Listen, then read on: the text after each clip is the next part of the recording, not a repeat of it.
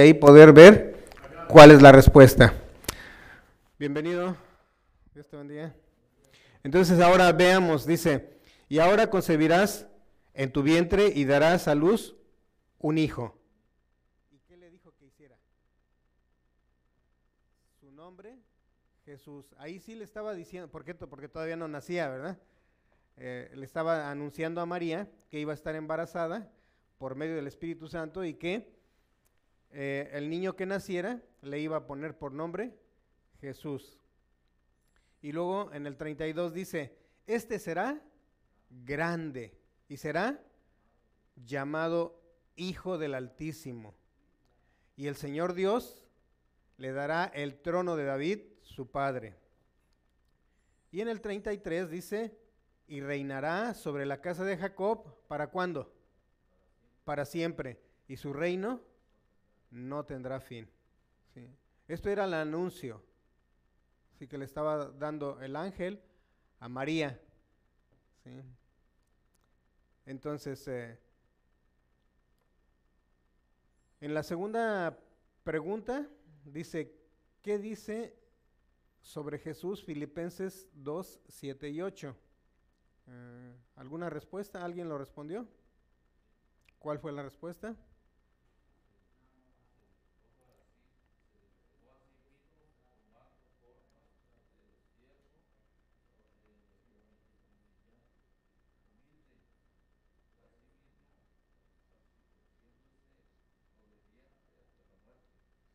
Ok, entonces vayamos a Filipenses 2, 7 y 8. El 7 dice así, sino que se despojó a sí mismo tomando forma de siervo. Fíjense aquí lo interesante de esto. Esto es lo que está diciendo eh, el apóstol Pablo eh, en la carta que escribió a los filipenses en el capítulo 2. Y algo interesante, Jesús era, estaba en su trono disfrutando pues este de todo el poder que él tiene, ¿sí? Que tenía, tiene y tendrá. Sin embargo, dice que se despojó a sí mismo. ¿Qué significará eso? ¿Qué significa despojarse a sí mismo? ¿Cómo lo entendemos? Dejó todo lo que él poseía. Se hizo pobre, bien. ¿De qué otra manera podemos entender eso, despojarse a sí mismo? ¿Cómo nos podríamos despojar nosotros de nosotros? Dice, se despojó a sí mismo.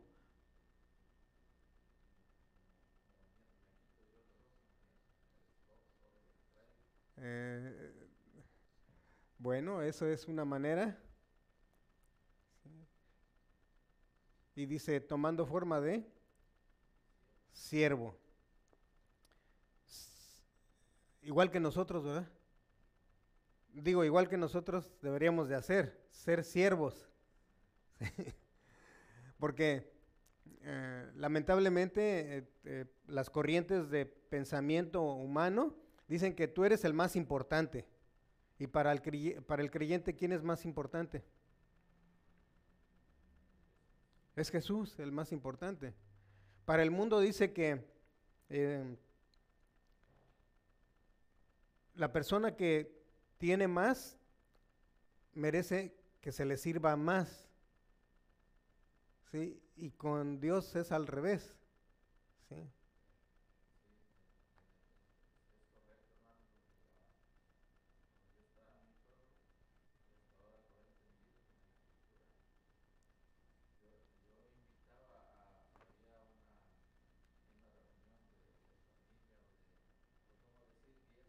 Hermano Albino dice que cuando invitaba allá en México a algunos familiares a, fiesta,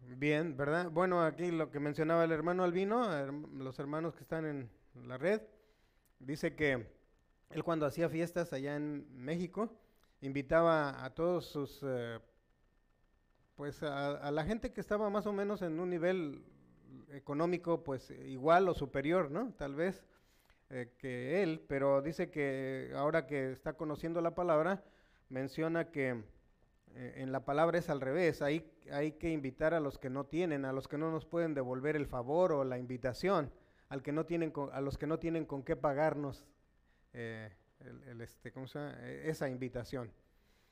Y en realidad, pues sí, muchas de las cosas, el mundo va eh, hacia, hacia abajo y Dios dice que vayamos hacia arriba, o sea, totalmente opuesto, ¿no? También eh, la corriente del mundo dice que lleva todos los peces hacia abajo, ¿sí? Pero el pensamiento del salmón es completamente diferente, va nadando en contra de la corriente hacia arriba. ¿sí? Y, eh, obviamente se necesita más fuerza para poder subir que para bajar. Eh, de bajada, pues hasta nos ponemos este, hasta de pechito, dicen por ahí, ¿no? nos vamos con el mundo. Pero en el caso de, ser como el salmón, vamos hacia arriba, completamente diferente. Pero bueno, dice aquí, se despojó a sí mismo, tomando forma de siervo, hecho semejante a los hombres. Y luego dice, y estando en la condición de hombre, Fíjense que nos está poniendo la muestra, no, no porque era Dios, sino que estando en la condición de hombre, ¿qué hizo? ¿Qué fue lo que hizo? Se humilló a sí mismo. Se humilló a sí mismo. No, a mí nada más me humillan tantito y ya me pongo. Sí. No, pero, ¿qué tal que yo humillo a la gente? Ahí sí. Ahí sí no digo nada, ¿no? Cuando se trata de que me humillan, ahí sí, uy, saco las uñas, pero cuando, me, cuando yo humillo a los demás, ahí sí no. Entonces, pero aquí fíjense lo que hizo Jesús, se humilló a sí mismo. Dice que todo aquel que se humilla será exaltado por Dios. Entonces, Jesús sabiendo eso, se humilla, dice, y ahora cómo, cómo está, en qué posición está. Dios lo exaltó, haciéndose obediente hasta la muerte. ¿Y qué fue? la peor de las muertes, la muerte de cruz. En ese entonces la peor de las muertes era la, muerte de cruz, pero él no lo merecía. Aquí en Filipenses, bueno, este, sí quedó claro eso, ¿verdad? ¿Qué fue lo que hizo Jesús? Eh, se despojó a sí mismo, tomando forma de siervo, se hizo semejante a los hombres, se humilló a sí mismo y se hizo obediente a Dios hasta la muerte. Porque él sabía que solamente a través de la muerte iba a poder mm, aplacar la ira de Dios para que no, no nos castigara a nosotros como pecadores, enviándonos a, la separación eterna de Él. Eh, si tienen alguna pregunta, mm, pueden hacerla. Mm, durante, la durante el servicio, o el estudio, perdón, y eh, trataremos de responderla en la medida de lo posible.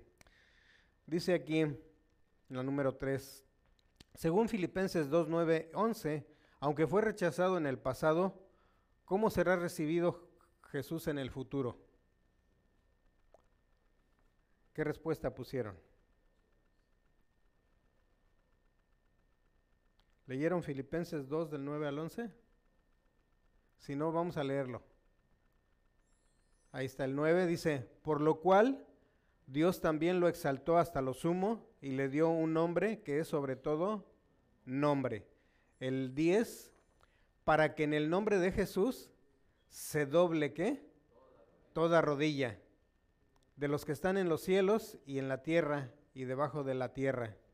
Y el 11, y toda lengua confiese que Jesucristo es el Señor para gloria de Dios Padre. Entonces, ¿cuál fue su respuesta?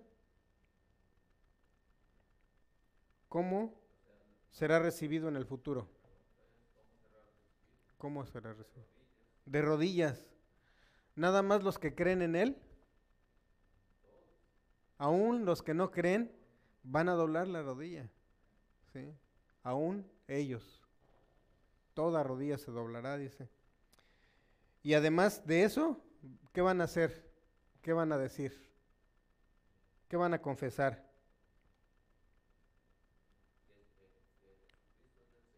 Que Jesucristo es el Señor. Fíjense, no importa si ahorita no crees y no te quieres arrodillar delante de Dios, no importa, pero en ese cuando Jesús venga, no todos nos vamos a arrodillar, todos nos vamos a arrodillar. Y aun cuando si tú en este momento tú dices, "No, que Jesús es el Señor", no, ni que nada. Eh, Bueno, en ese momento, aun cuando ahora no creas o no quieras creer, mejor dicho, porque sí puedes creer, pero no quieres creer, entonces en ese momento también vas a, reconocerlo como que es Jesucristo el Señor. Y esto va a ser para gloria del Padre. Ahí está. Seguimos eh, la número cuatro. ¿Podemos decir que toda rodilla está doblada ante Cristo hoy en la tierra? ¿No? Fíjense, ni- a veces ni nosotros los del pueblo de Dios. Entonces, si nosotros que somos la familia de Dios no nos no doblamos rodilla ante Él, ¿cómo esperamos que los demás doblen las rodillas? No. Aunque en ese momento, cuando Jesús venga, la segunda vez, seguro que lo vamos a hacer. Entonces, eh, la respuesta es no, ¿verdad? Respuesta es no, es muy sencilla y muy fácil esta. Entonces, más bien dice, ¿cuál es la condición del mundo en el día de hoy?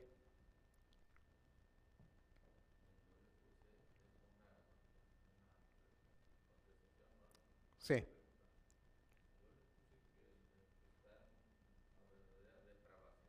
El mundo está en una de- verdadera depravación. ¿Algo más? ¿Cómo, ¿Cómo está el mundo hoy? ¿Cuál es la condición del mundo ante Dios? ¿Qué les parece esta? Rebeldía contra Dios. Y decíamos, si nosotros, los que creemos en Dios, nos rebelamos muchas veces contra Él. Ay, ¿por qué me pasa esto? No debería de, si yo soy tu hijo, debería de, irme bien, debería de estar próspero, debería de estar eh, feliz, debería de estar, y a veces parece todo lo contrario. A veces vemos mundanos, gente que no conoce de Dios o que no quiere creer en Él, que están, los ves y dices, parece que son creyentes estos. Todo el tiempo parece que están gozosos y nosotros con la cara larga. ¿eh?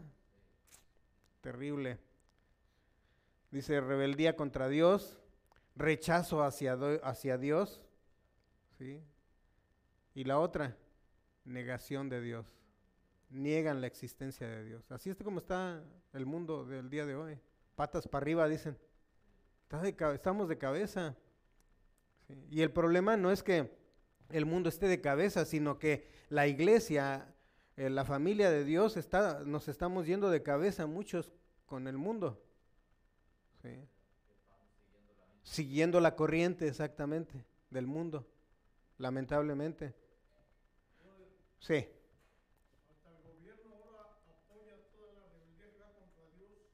Oh, sí. Esa es una, sí, esa es una, pero la otra, eh, eh, sí, apoyando fiestas que en un momento dado van en contra de la voluntad de Dios. La otra es también, por ejemplo, eh, los abortos, por ejemplo, el aborto. Y, dice uno, bueno, ¿a, dónde le, por cuál votamos? ¿Por el de la derecha, por el de la izquierda? Sí. El de la izquierda parece que nos favorece de algunas formas, pero nos tamuela de otras. Y el de la derecha exactamente igual, bueno, al revés, ¿no? Creo que yo lo estoy haciendo. Esta es la izquierda, ¿verdad? Para ustedes, esta es mi derecha. Y los de la derecha, ¿verdad? Entonces dice, bueno, ¿por cuál voto? Y luego dice uno, bueno, de Tim Marín, a ver cuál. o a veces decimos, voy a votar por el, pues el menos peor. Pero en realidad, ¿cuál es, cuál es el menos peor? Porque ambos, ambos este, partidos o, ambas corrientes están tanto eh, en contra muchas veces de la voluntad de Dios. Y toda aquella voluntad que sea contraria a la de Dios, está mal. Está mal. Pero eso es lo que dice el hermano Pedro acerca de, la- de los gobiernos que apoyan. Esa es una. La otra, como la palabra de Dios es personal, a veces nosotros hacemos lo mismo, yendo con la corriente, ¿verdad? Yendo con la corriente. Decíamos. Eh, hay eh, movimientos eh, a través de la historia que cuando alguna de los mm, alguno de los grupos se da cuenta de que algo está haciendo algo mal, ya sea el gobierno, alguna compañía o algo que afecta sus intereses, ¿qué es lo que hace? Se juntan y hacen un boicot. ¿sí? Se juntan y hacen un boicot. Entonces, aquí es esto, la negación de Dios es un boicot en contra de Dios.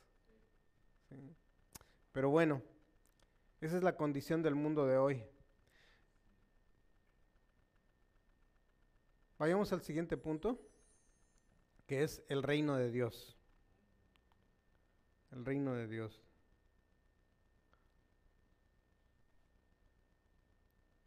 ¿Cuál es la prueba? Aquí hay una pregunta. Bueno, dice, aunque Jesús habla mucho sobre el reino de Dios, no se ve un reino visible. Hoy Cristo reina en los corazones de sus seguidores. ¿Ustedes creen que realmente Cristo está reinando en el corazón de sus seguidores?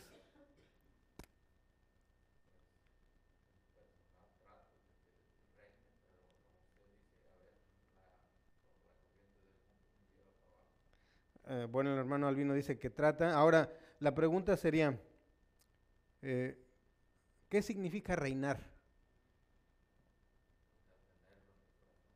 Tenerlo en el corazón. ¿Alguien más? ¿Qué significa reinar? Porque miren, si no entendemos estos conceptos, realmente estamos así como que a ciegas. ¿Por dónde ando? Dice, hoy Cristo reina en los corazones de sus seguidores. Eso sería lo ideal. Reinar es gobernar. ¿De verdad Cristo me está gobernando a mí? No me vayan a contestar, ¿eh? porque ya, sé cuál es la respuesta. Digo, no, no vayan a decir eh, la respuesta de mí, digan su respuesta. ¿eh? En mi, en mi respuesta es Dios de verdad. No, no estoy dando muestras que Dios, que, que Cristo gobierne mi corazón. Hago como que sí, pero ese es, pero el corazón desde dentro de mi ser, hacer lo que Dios dice, es la diferencia. Mm.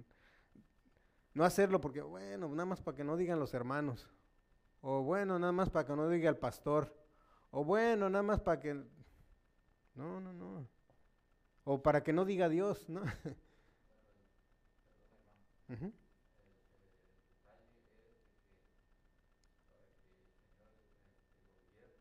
Para que el Señor gobierne, ¿sí?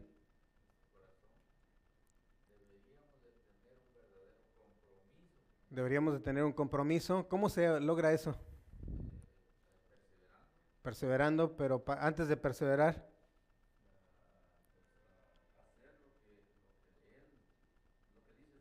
Hacer lo que dice su palabra. Y esto se logra con, un, con una verdadera entrega. Con una verdadera entrega. ¿Sí?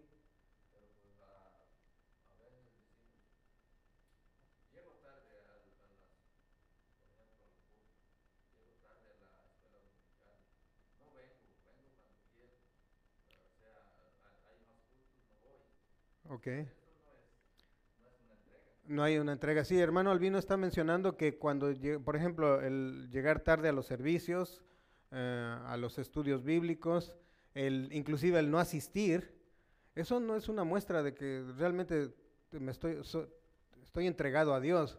Entonces, ¿cómo esperamos que el mundo sin Cristo haga ni siquiera, ni siquiera quiera oír las cosas de Dios? O más bien, eso es prácticamente imposible.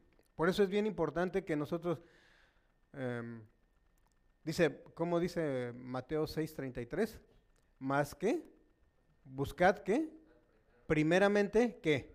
El reino de Dios. Y el reino de Dios es buscar que Dios me gobierne a mí, no que te gobierne a ti, sino que me gobierne a mí primero, ¿sí? Y dice, eh, porque si de alguna manera nosotros no permitimos que Dios nos gobierne, entonces, ¿de qué manera vamos a estar actuando?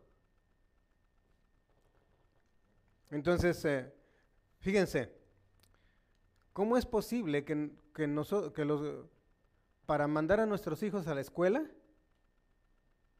tenemos opción de mandarlos a la escuela? Digo, ah, hoy no lo voy a mandar a la escuela, o este año no lo voy a mandar a la escuela. No, no, no, no hay opción. Sin embargo, para la escuela bíblica,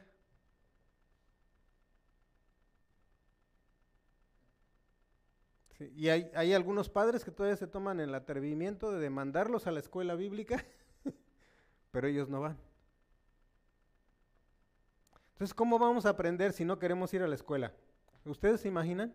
Ahora, ¿cómo vamos a ser parte del ejército de Dios cuando nosotros no queremos ir a la academia de Dios? Y ahora vamos, pero no obedecemos.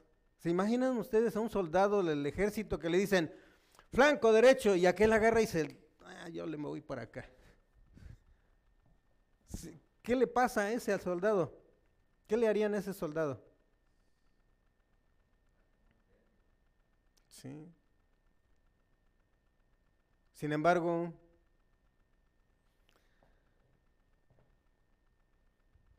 ¿le sigo o no le sigo? No, mejor ya no le sigo. Porque duele.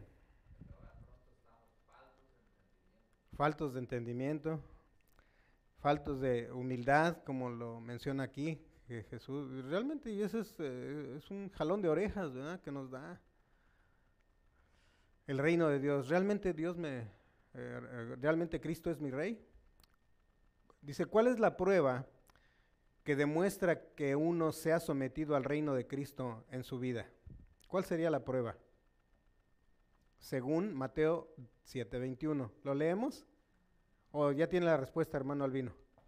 ¿Cuál, ¿Cuál fue su respuesta? Dice, ¿cuál es la prueba que demuestra que uno se ha sometido al reino de Cristo en su vida? Es que se, que se ha sometido.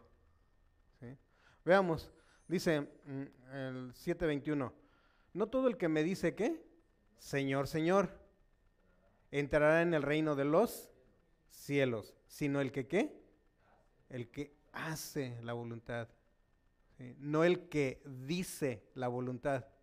Yo soy bueno para decir, pero no para hacer. Entonces,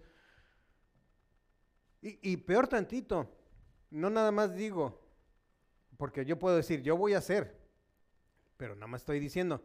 Lo peor del caso es que yo digo lo que los demás tienen que hacer, y ahí es donde no está, no, no funciona. y yo no lo hago, ¿sí? Nos parecemos a los fariseos, ¿no? Ponían cargas sobre el pueblo, pero ellos no movían ni un, ni un dedo. Entonces, a veces, a veces es un poco, bueno, yo sé que Dios no, es lento para la ira, ¿verdad? Y grande en misericordia. Pero hay momentos en que dice, bueno, estos no entienden. Vamos a...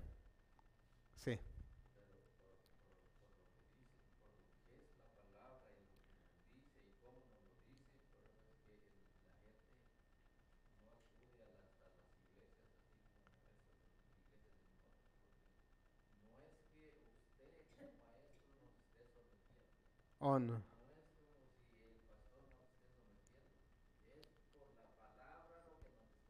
La palabra. Someternos, sujetarnos, ¿verdad? Sí. Y ese es el problema, ¿sí? Y eso es en el pueblo de Dios. Entonces, imagínense cómo. Entonces, de, verdad, eh, podemos hacer cualquier campaña. Hemos estado pensando qué necesitamos hacer para que esta, em, esta congregación crezca. Pero si no crecemos espiritualmente, jamás vamos a crecer. Bueno, de nada nos serviría crecer en montón. tener servicio tras servicio, servicio tras, como para qué? O sea, ¿por qué? Cuando Jesús vino al mundo, él tenía un porqué. Bien claro, él tenía y además sabía el plan. Tenía un porqué y un plan. Nosotros, ¿por qué venimos a la iglesia? ¿O por qué no venimos a la iglesia? No, ni siquiera tenemos un porqué. O bueno, tenemos un por qué no venimos, pero más bien es una justificación. Y obviamente cuando yo no vengo, tengo razón. Pero cuando vengo, los demás no tienen razón. y no, y de verdad, no, eso no, dice, el que hace la voluntad de mi Padre. ¿Cuál es la voluntad del Padre? Y podemos hacer un sinnúmero de, de mencionar muchas cosas que el Padre dice que hagamos, pero fíjense, Jesús nos resumió muy fácil cuál es la voluntad del Padre. Número uno, amarás a Dios con todo tu corazón, con toda tu alma, con toda tu mente y con todas tus fuerzas. Ahí está el primero y más grande de mandamiento. Si no cumplimos con ese, olvídense de los demás. Y además el segundo es más, este, es semejante, dice Jesús, ¿no? Dice, ama a tu prójimo como a ti mismo. Eh, en la corriente del mundo dicen que para amar uh, al, mundo, y yo también caí en ese jueguito, que para poder amar al mundo, a los demás o a mis semejantes, necesito amarme yo primero. Pero ¿cuál es el problema? El problema es que yo me amo tanto que no puedo amar a los demás. Es, me amo tanto que no puedo amar a Dios. Y ese es el problema. Estoy, mi vida está centrada en mí y no está centrada en Dios. Cuando yo pongo a Dios en primer lugar, entonces seguro, seguro, seguro, garantizado por Dios, que voy a poder amar a mi prójimo. Pero mientras no ame yo, Andrés, no ame a Dios por sobre todas las cosas, ¿cómo voy a poder amar a mis hijos? ¿Cómo voy a poder amar a mi esposa? Si no hay, no está el amor. Y si, no es que no esté, sí está en mí, si es que soy un creyente. Y a, verdad, a veces yo digo, ¿será que sí soy un creyente tú? de verdad, a veces eh, me pongo a pensar. Porque doy muestras de que no lo soy muchas veces. Y es. Pero bueno, no estamos aquí para presumir, ¿verdad? es terrible esto. Dice, vayamos al siguiente.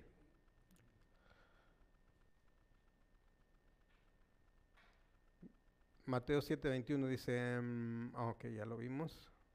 Bueno, sí está pasando, ¿no? Es que ya no se mueve esto. Vamos a moverlo acá entonces. Tampoco se mueve. eh, la semana pasada me dijeron que lo probara antes y lo probé aquí. Todo y pasó bien y ahora no. Ay, caray. ¿Alguien está, dice, ¿alguien está de acuerdo? No, no, es otra cosa. Miren, no se mueve. Y no sé qué hacer. Pero bueno. Continuemos entonces con esto. Estaba, nos quedamos en... No. Y sí suena, pero el cambio, pero no sé qué pasa. Ya después lo hará. Pero bueno, continuemos. Tenemos la eh, el bosquejo, el, el, el libro y dice...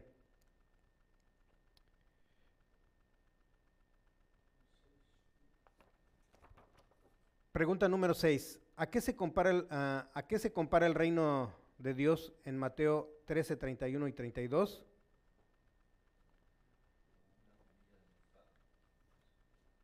A una semilla de mostaza. Bien. Alguien este salió aquí. Vamos a ver si lo podemos conectar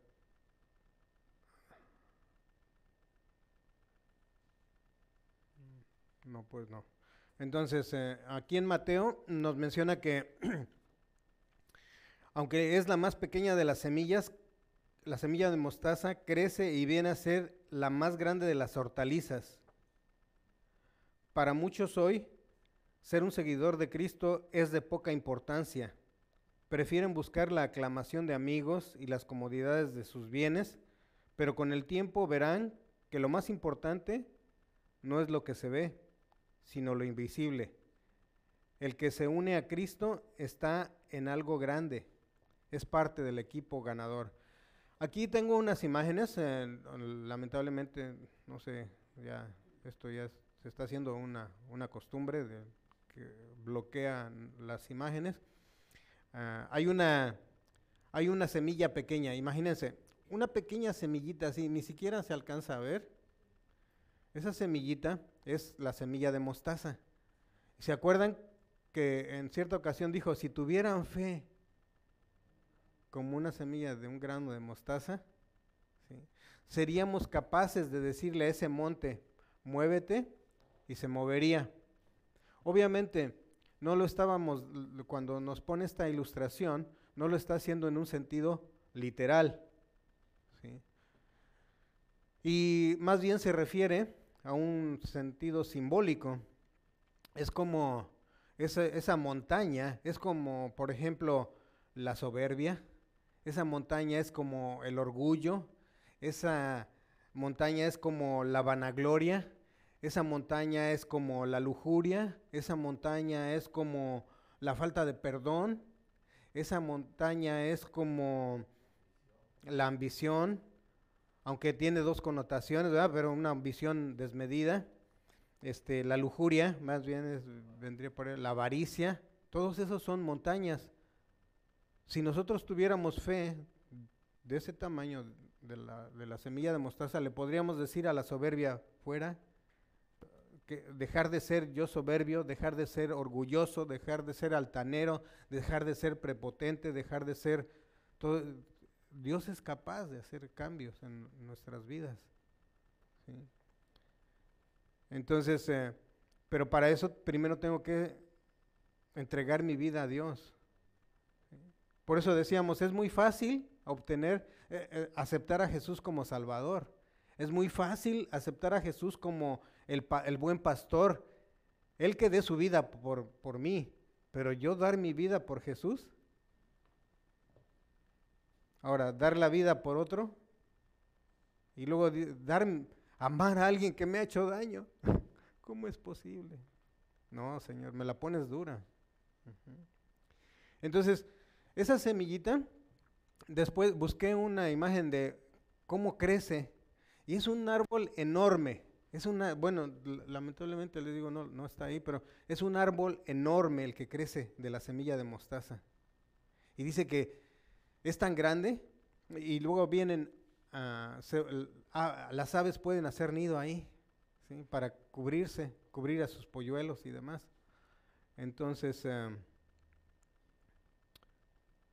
eh, veamos aquí.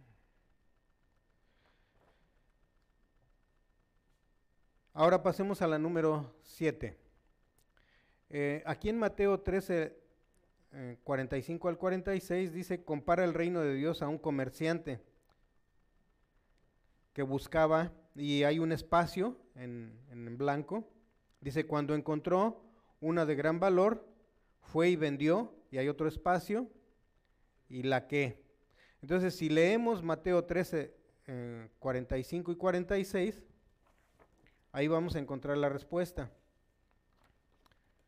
Alguien, eh, bueno, déjenme ver aquí.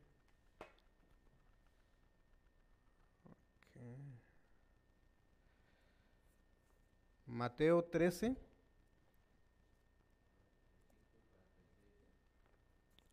45 y 46. Vamos a leerlo para que podamos tener la respuesta. El 45, ¿seguro? ¿Cuál era? Mateo 13. Ya me perdí. Ah, no, estoy en Marcos, con razón. Mateo. Aquí está. Mateo 13, 45 y 46. Dice, también el reino de los cielos es semejante a un mercader que buscaba perlas, que habiendo hallado una perla preciosa, fue y vendió todo lo que tenía y la compró. Entonces, ¿qué es lo que... Rellenando los espacios en blanco, dice, compara el reino de Dios a un comerciante que buscaba qué? Buscaba perlas. ¿Cualquier perla? Perlas finas, buenas perlas. Sí, dice, cuando encontró una de gran valor, fue y, y vendió, ¿qué? Vendió todo qué? Todo lo que tenía. Y además la compró. Aquí hay una pregunta que sigue en la número 7. Dice, ¿qué le dice esta parábola? ¿Qué te dice esta parábola sobre el valor de pertenecer al reino de Cristo? ¿Qué te dice esa parábola?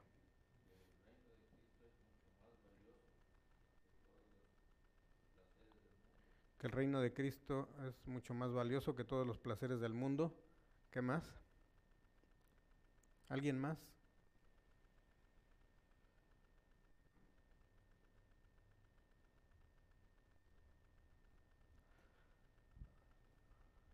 ¿Alguna respuesta adicional?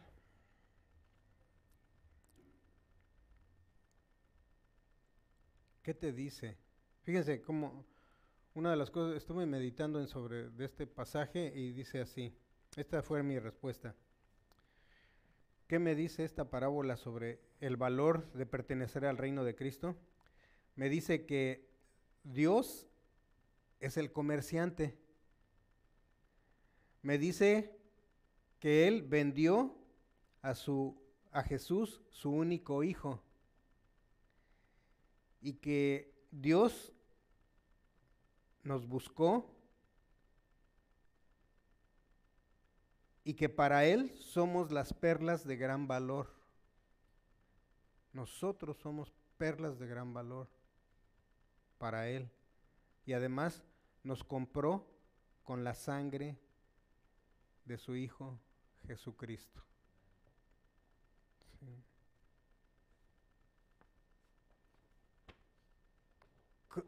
Se pueden imaginar, de verdad, ni siquiera, a veces nosotros mismos o uno mismo dice, no, no, yo no valgo nada, no sirvo para nada, ¿no?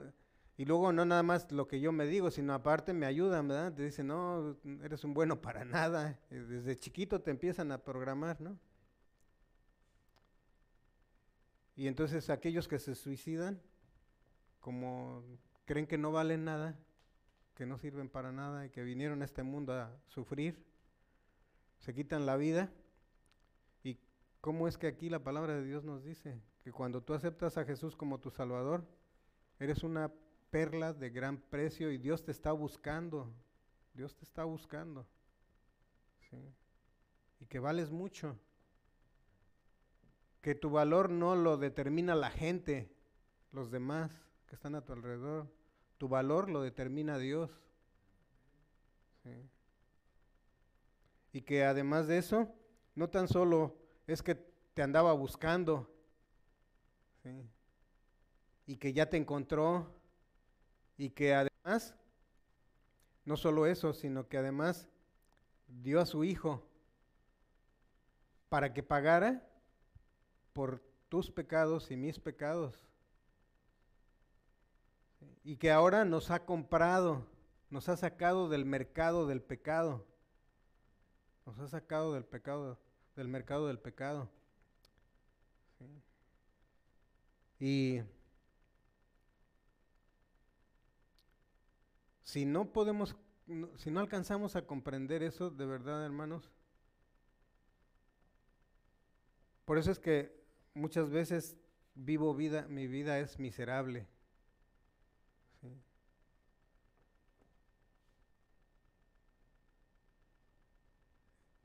Y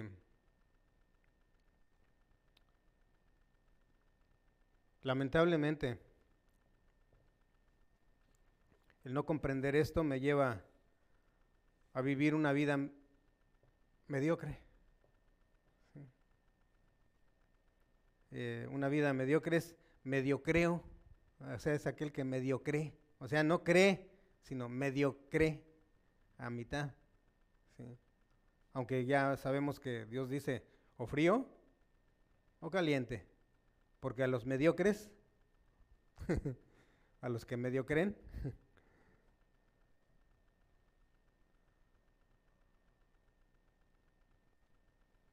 ya se conectó. Ahora vamos a ver si, si podemos agarrar la, la imagen. Entonces vayamos a la número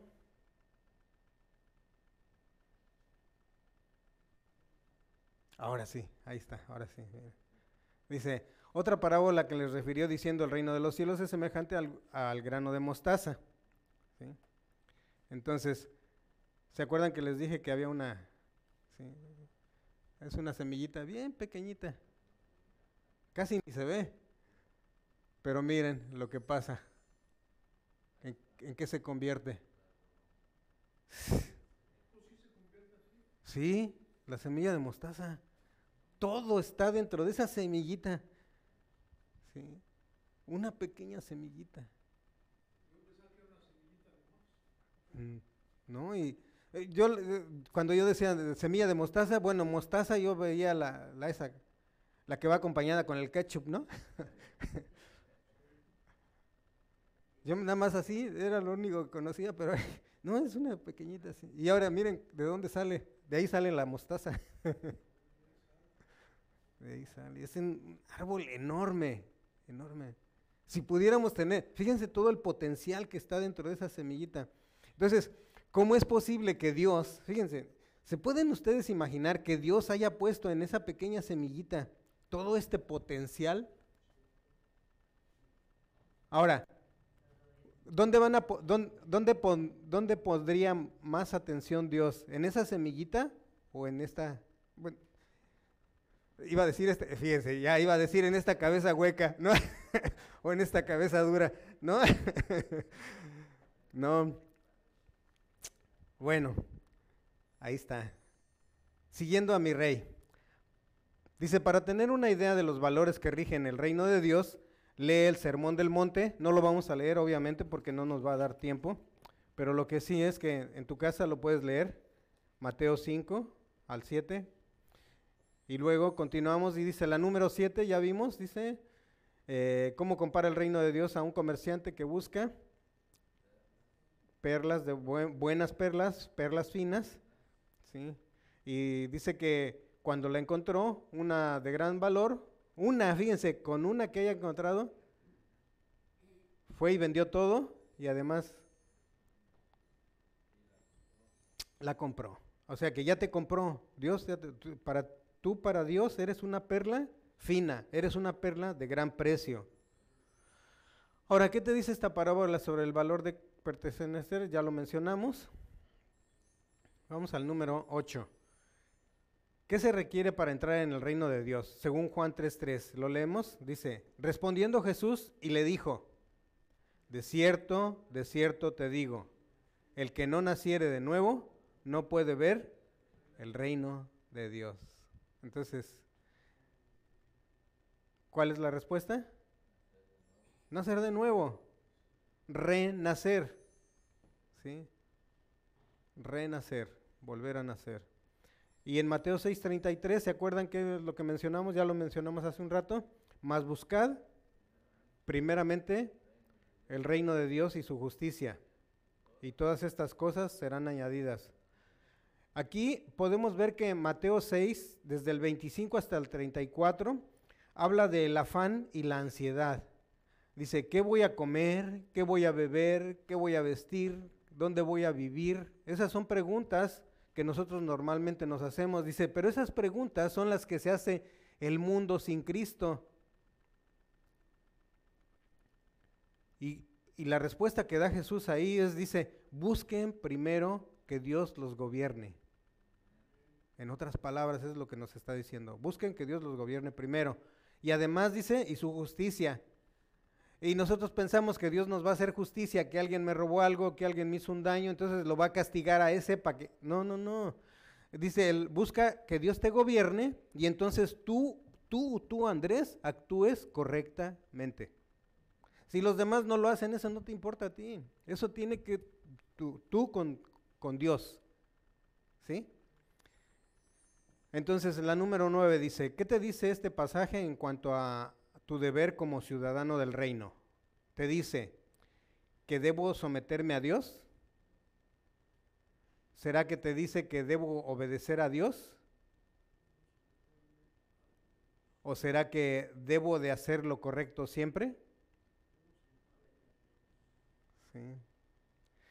Prácticamente las tres, ¿no? Las tres. Esto es lo que dice este pasaje. Someterme a Dios, obedecer a Dios y hacer lo correcto siempre. Eso es hacer ser justo. Aquí hay una pregunta. ¿A cuál reino pertenezco? ¿A cuál reino perteneces? ¿Al de Satanás o al de Dios, al reino de los cielos? Al de Dios. Al reino de Dios. Y la otra pregunta dice, ¿ya, ¿ya tienes tu pasaporte para el cielo? Sí.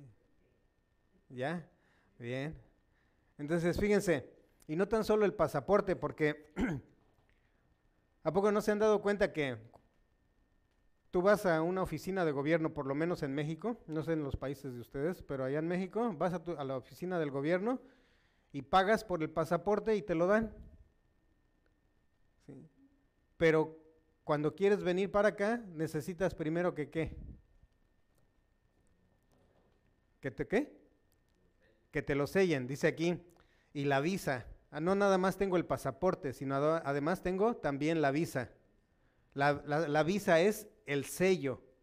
¿Sabes cuál es el sello? En el creyente. El Espíritu Santo. Ya tenemos el sello. ¿Sí? Ya tenemos el pasaporte, ya tenemos el sello. Asegúrate que lo tengas. ¿Sí? Entonces la pregunta es, ¿pertenezco al reino de Dios? Sí, no o no sé. Ahí cada quien, ¿verdad? La siguiente pregunta, ¿soy ciudadano del cielo? Sí, no o no sé. Bueno, si, si estás seguro, pues qué bueno, te felicito. Si no lo tienes, tienes la oportunidad de adquirir el pasaporte, ¿sí? no tienes que pagar nada, y también puedes adquirir el sello. Aquí no hay de que te van a hacer, bueno, sí te van a hacer la entrevista, ¿verdad? Para que, a ver si te ponen el sello, ¿no? En realidad aquí este, es, funciona un poquito diferente, no tienes que pagar nada. Pero entonces, ¿cuál es tu reto? Y ya con eso estamos terminando. ¿Cuál es el reto? ¿Cuál es el reto para ti el día de hoy?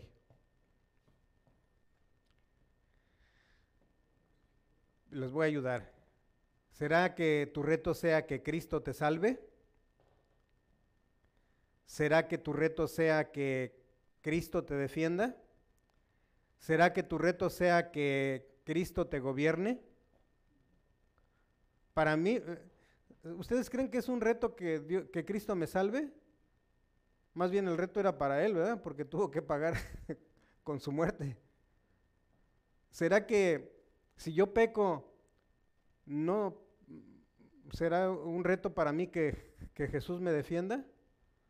No, porque le pido perdón, dice que pido perdón, me arrepiento y Jesús me, me, defiende.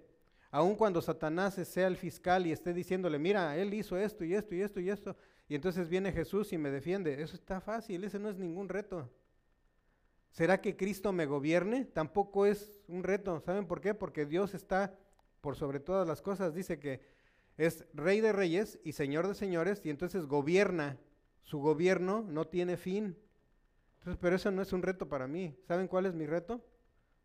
¿Cuál sería el reto para ustedes?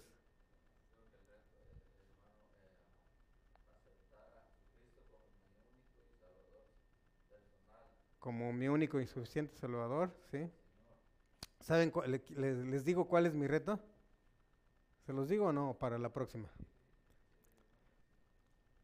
Este es mi reto. obedecer a Cristo. En realidad ese es mi reto. Dice, ve para la derecha y a sus órdenes. Bueno, esta es la izquierda de ustedes. Bueno, ve para la derecha, ve para la izquierda y ahí voy para la izquierda.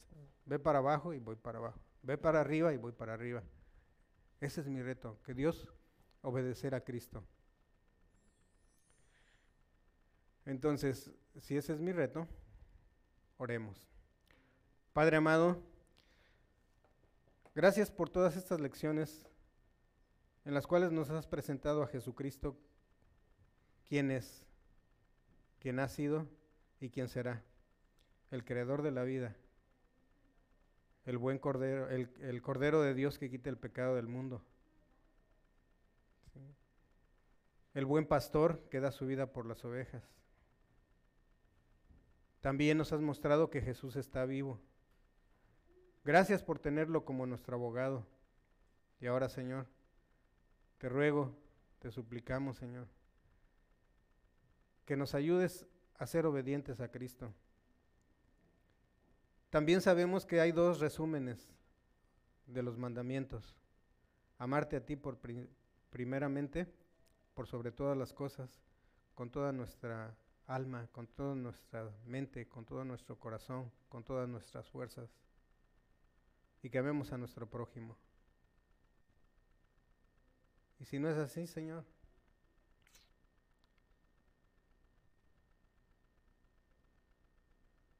perdónanos, Padre Santo, por no, por no ser dignos representantes tuyos.